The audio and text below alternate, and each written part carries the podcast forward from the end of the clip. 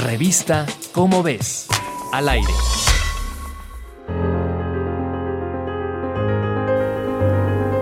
Además de desarrollar una vacuna que prevenga el contagio de COVID-19, es necesario también crear fármacos eficaces para el tratamiento de los pacientes contagiados. Hasta mediados de marzo de 2021 se sumaban 20 millones de infectados y el tratamiento más efectivo para las personas con síntomas graves era la dexametasona, la cual reduce la mortalidad.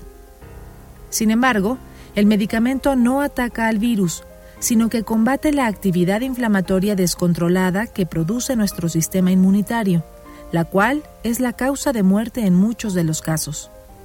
Pero ahora hay una nueva esperanza. Un equipo internacional de científicos, liderado por el Hospital Monte Sinaí en Nueva York, publicó a finales de febrero en la revista Science los primeros resultados del estudio con el tratamiento plitidepsina. Este medicamento utilizado contra un tipo de cáncer probó que reduce la replicación del virus y que además combate la inflamación en las vías respiratorias dado que no ataca al virus, sino a una proteína, podría ser más resistente contra las nuevas variantes del virus.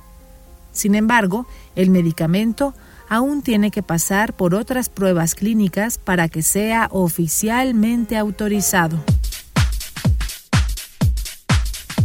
Si quieres saber más sobre los medicamentos que se utilizan para los pacientes contagiados por COVID-19, consulta la revista Cómo ves la publicación mensual de divulgación científica de la UNAM. Revista Cómo ves, al aire.